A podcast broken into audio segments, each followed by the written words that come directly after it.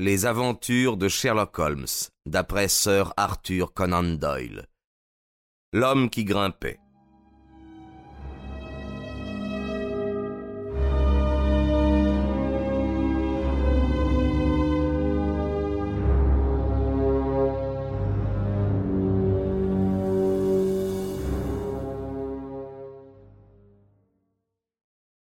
Sherlock Holmes m'avait toujours encouragé à publier le récit de l'aventure du professeur Presbury, ne fût-ce, me disait-il, que pour répondre une fois pour toutes aux bruits désobligeants qui circulèrent dans l'université il y a vingt ans et furent colportés dans les milieux scientifiques de Londres.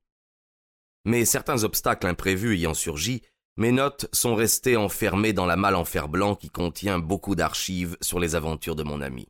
Nous venons d'obtenir enfin l'autorisation d'ouvrir ce dossier, l'un des derniers dont s'occupa Holmes avant de se retirer. Maintenant, encore, je suis tenu à observer une certaine discrétion, le lecteur voudra bien m'en excuser. Un dimanche soir du début de septembre 1903, je reçus de Holmes ce message laconique. Venez immédiatement si possible. Si impossible, venez quand même. Les rapports qui existaient entre nous à cette époque n'étaient pas ordinaires. Holmes avait ses habitudes, des habitudes strictes et rigoureuses. J'étais devenu l'une de ses habitudes au même titre que le violon, le tabac fort, la vieille pipe noire, les livres de référence et d'autres manies peut-être moins avouables. Quand il travaillait sur un cas qui réclamait un travail actif, ainsi qu'un camarade dans les nerfs duquel il pouvait se fier, j'étais irremplaçable. Mais, en dehors de cela, je lui rendais service. J'étais la pierre à aiguiser de son esprit. Je le stimulais. Il pensait à haute voix en ma présence. Non que ses remarques euh, s'adressassent spécialement à moi. La plupart auraient pu aussi bien s'adresser à son matelas. Mais néanmoins, il avait pris l'habitude de notre duo, et mon silence enregistreur ou mes interruptions étaient autant d'excitants intellectuels. Si je l'irritais par une certaine paresse d'esprit méthodique, cette irritation ne servait qu'à accélérer ses intuitions et à approfondir ses impressions. Je me contentais de ce rôle modeste dans notre association. Quand j'arrivai à Baker Street, je le trouvai ramassé en boule dans son fauteuil, genoux remontés, pipe aux lèvres, front sillonné de rides. Il se débattait à coup sûr avec un problème contrariant. D'un geste de la main, il me désigna mon vieux fauteuil, après quoi, pendant une demi-heure, il m'oublia. Un sursaut le tira enfin de sa rêverie, et avec son habituel sourire ironique, il me souhaita la bienvenue dans ce qui avait été jadis mon appartement. Vous me pardonnerez si je suis un peu préoccupé, mon cher Watson, me dit-il. Des faits curieux ont été soumis à mon examen dans les dernières vingt-quatre heures, et ils ont engendré quelques spéculations d'un caractère plus général. Je pense sérieusement à écrire une petite monographie sur l'utilité des chiens pour le travail des détectives.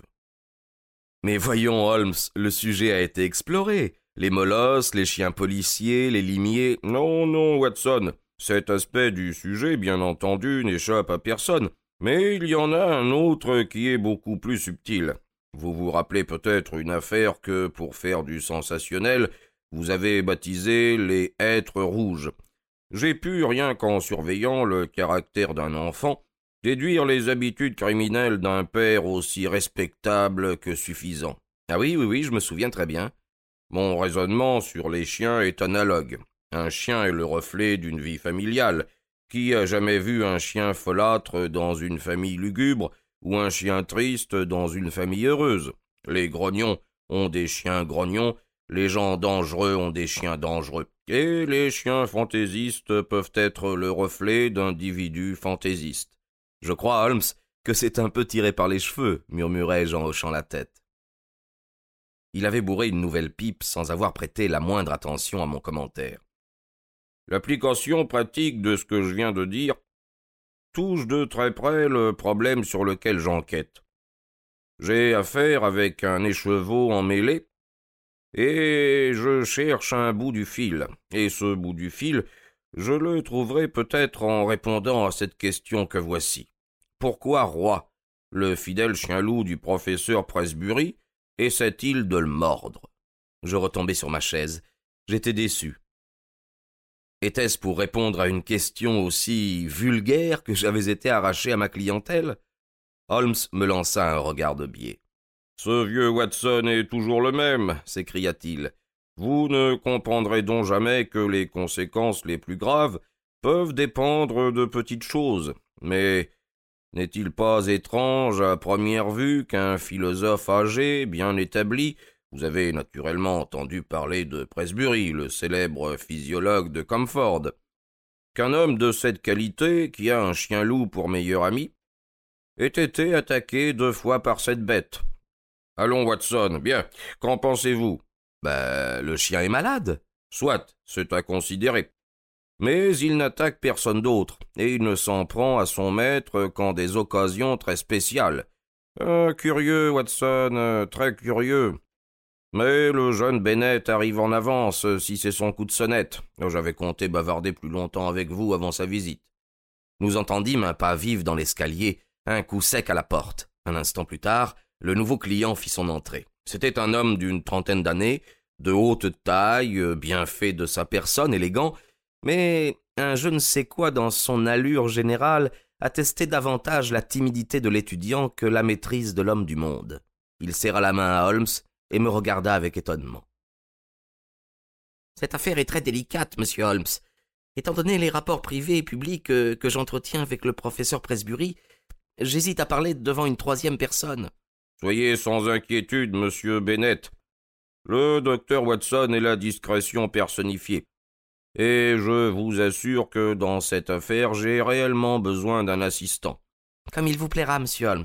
Vous comprenez, je pense, les motifs qui m'imposent le plus grand secret.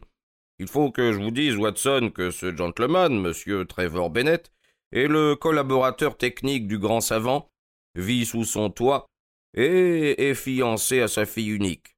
Nous comprenons donc que le professeur soit en droit de se fier à sa loyauté et à son dévouement. Mais la meilleure preuve de cette loyauté et de ce dévouement consiste assurément à faire le nécessaire pour élucider une troublante énigme. Je le crois aussi, monsieur Holmes. Je ne vise pas d'autre but. Le docteur Watson connaît-il la situation? Je n'ai pas eu le temps de la lui expliquer. Dans ce cas, je ferais bien de revenir sur les faits connus avant d'expliquer les nouveaux. Je vais m'en charger, intervint Holmes, afin de vérifier si je possède tous les éléments du problème. Le professeur Watson jouit d'une réputation européenne.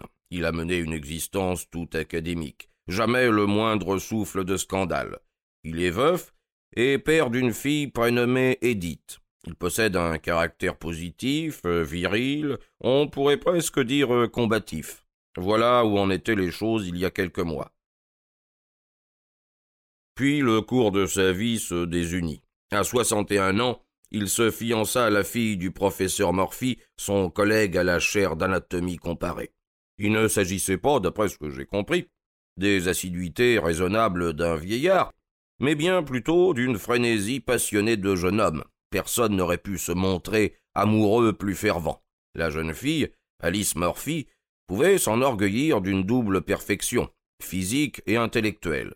Le professeur avait donc beaucoup d'excuses pour s'être ainsi enflammé. Néanmoins, il ne reçut pas que des approbations dans sa propre famille. Nous trouvions cette passion plutôt exagérée, précisa notre client. Exactement exagérée un tant soit peu violente, sinon anormale. Le professeur Presbury était riche, cependant, et le père de la jeune fille ne souleva aucune objection. La jeune fille, quant à elle, ne manquait pas de projet. Plusieurs candidats briguaient déjà sa main, moins flatteur sur le plan mondain, mais favorisé au bénéfice de l'âge. Elle sembla apprécier le professeur, en dépit de ses excentricités. L'âge était toutefois un obstacle sérieux.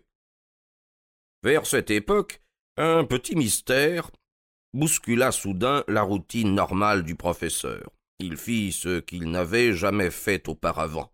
Il partit de chez lui sans dire où il allait. Il demeura absent une quinzaine de jours, et il rentra fatigué. Il ne révéla pas l'endroit où il s'était rendu, bien qu'il fût habituellement le plus franc des hommes.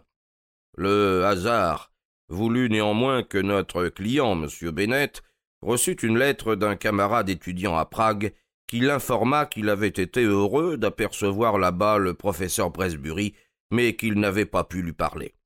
C'est par ce biais que sa famille apprit qu'il était allé à Prague.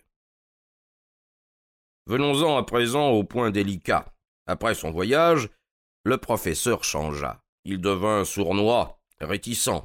Son entourage avait constamment l'impression qu'il n'était plus le même homme, mais qu'il vivait sous une ombre qui obscurcissait ses plus hautes qualités. Son intelligence n'en fut pas affectée, et ses cours demeurèrent toujours aussi brillants. Mais il y avait toujours ce quelque chose de nouveau, d'attristant et d'imprévu. Sa fille, qui lui était très attachée, essaya à maintes reprises de rétablir leur ancienne intimité et de percer le masque dont son père semblait à présent se couvrir. Vous aussi, monsieur, vous avez essayé, je crois, mais en vain. Et maintenant, monsieur Bennett, contez-nous vous-même l'incident des lettres. Il faut que vous compreniez, docteur Watson, que le professeur n'avait pas de secret pour moi. S'il avait eu un fils ou un frère cadet, il ne leur aurait pas manifesté plus de confiance. En ma qualité de secrétaire, je manipulais tous ses papiers, j'ouvrais et je classais son courrier. Peu après son retour, tout fut changé.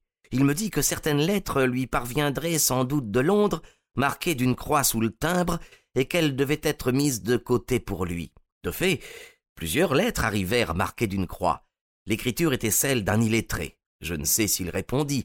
Jamais, en tout cas, ces réponses ne passèrent par mes mains ou furent placées dans la corbeille où toute notre correspondance était rassemblée. Bien, et la boîte? dit Holmes. Ah oui, oui, la, la boîte. Le professeur ramena de voyage une petite boîte en bois. Ce fut le seul objet qui nous fit penser à un voyage sur le continent, car elle était baroquement sculptée à la mode allemande. Il la plaça dans son armoire à instruments. Un jour, cherchant une canule, je soulevai la boîte. À ma grande surprise, il se mit en colère et me reprocha ma curiosité en termes presque grossiers. C'était la première fois que pareille chose m'arrivait, et j'en éprouvais un vif chagrin.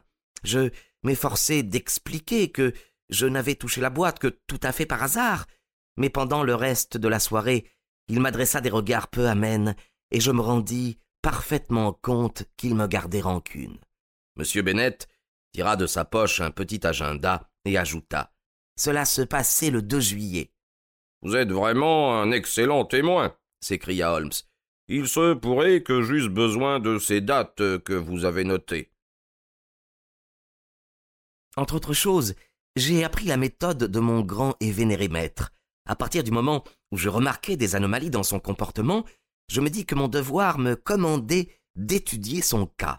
Voilà pourquoi je puis affirmer que c'est ce même jour, le 2 juillet, que Roy attaqua le professeur quand celui-ci sortit de son bureau pour passer dans le vestibule.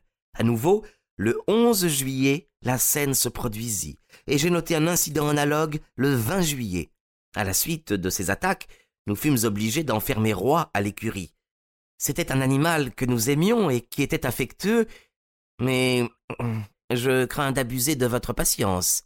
M. Bennett avait prononcé ces derniers mots sur un ton de reproche, car visiblement Holmes n'écoutait plus. Il avait le visage fermé, le regard perdu vers le plafond.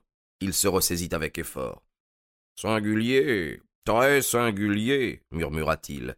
Ces détails ne m'étaient pas connus, monsieur Bennett. Je crois que nous en venons maintenant au nouveau développement de l'affaire. L'agréable visage ouvert de notre visiteur s'assombrit. Ce que je vais vous raconter à présent date de l'avant-dernière nuit, nous dit-il. Il était deux heures du matin. J'étais couché, mais je ne dormais pas. J'ai entendu un bruit sourd, amorti, qui venait du couloir. J'ai ouvert ma porte et j'ai jeté un coup d'œil au dehors. J'aurais dû vous expliquer que le professeur couche au bout du couloir. C'était le s'enquit Holmes. Notre visiteur fut manifestement contrarié par une interruption aussi peu pertinente. J'ai dit, monsieur, que cela se passait l'avant-dernière nuit. C'était donc le 4 septembre. Holmes s'inclina en souriant. Continuez, je vous prie. Il couche au bout du couloir, et s'il veut descendre l'escalier, il lui faut passer devant ma porte. Ce que j'ai vu a été vraiment épouvantable, monsieur Holmes. Je crois que j'ai les nerfs aussi solides que n'importe qui, mais j'ai été bouleversé.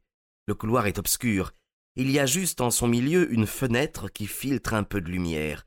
J'ai donc vu quelque chose qui s'avançait dans le couloir, quelque chose de sombre et d'aplati. Puis soudain, ce quelque chose est passé dans la tache de lumière. C'était lui. Il rampait, monsieur Holmes, il rampait. Il n'était pas tout à fait sur les mains et les genoux. Je dirais plutôt, il marchait sur les mains et les pieds, la tête pendant entre les mains. Pourtant, il semblait se mouvoir sans difficulté. J'étais si paralysé par ce spectacle que je n'ai pas bougé avant qu'il soit arrivé à la hauteur de ma porte. Alors seulement, je me suis avancé et je lui ai demandé si je pouvais l'aider. Sa réponse a été extraordinaire. Il s'est mis debout d'un bond, m'a craché au visage un mot ordurier et s'est précipité dans l'escalier. J'ai guetté plus d'une heure, mais il n'est pas remonté avant qu'il fasse jour. Alors, il a réintégré sa chambre.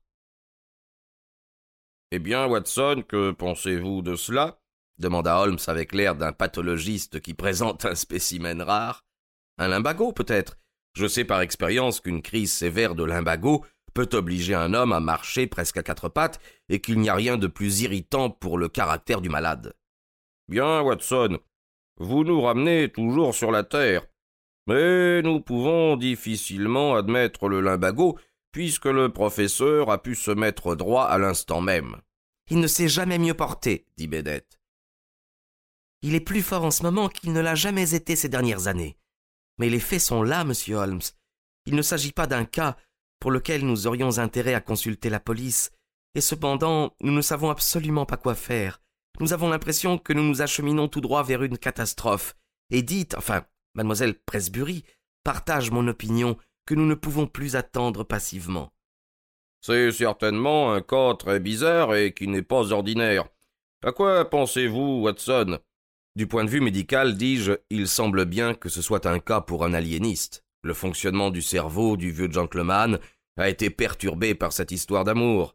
Il a fait un voyage à l'étranger dans l'espoir de se guérir de sa passion. Bah, ces lettres et la boîte peuvent se rapporter à une transaction privée, un emprunt par exemple, ou, ou des actions qu'il aurait enfermées dans la boîte. Et le chien loup n'était sans doute pas d'accord sur la transaction en question? Non, Watson, il y a autre chose. Pour l'instant, je puis seulement suggérer que personne ne saura jamais ce que Sherlock Holmes allait suggérer, car la porte s'ouvrit et une jeune femme fut introduite. Quand elle apparut, M. Bennet bondit en poussant un cri et se précipita main tendue vers des mains qui déjà se tendaient vers lui.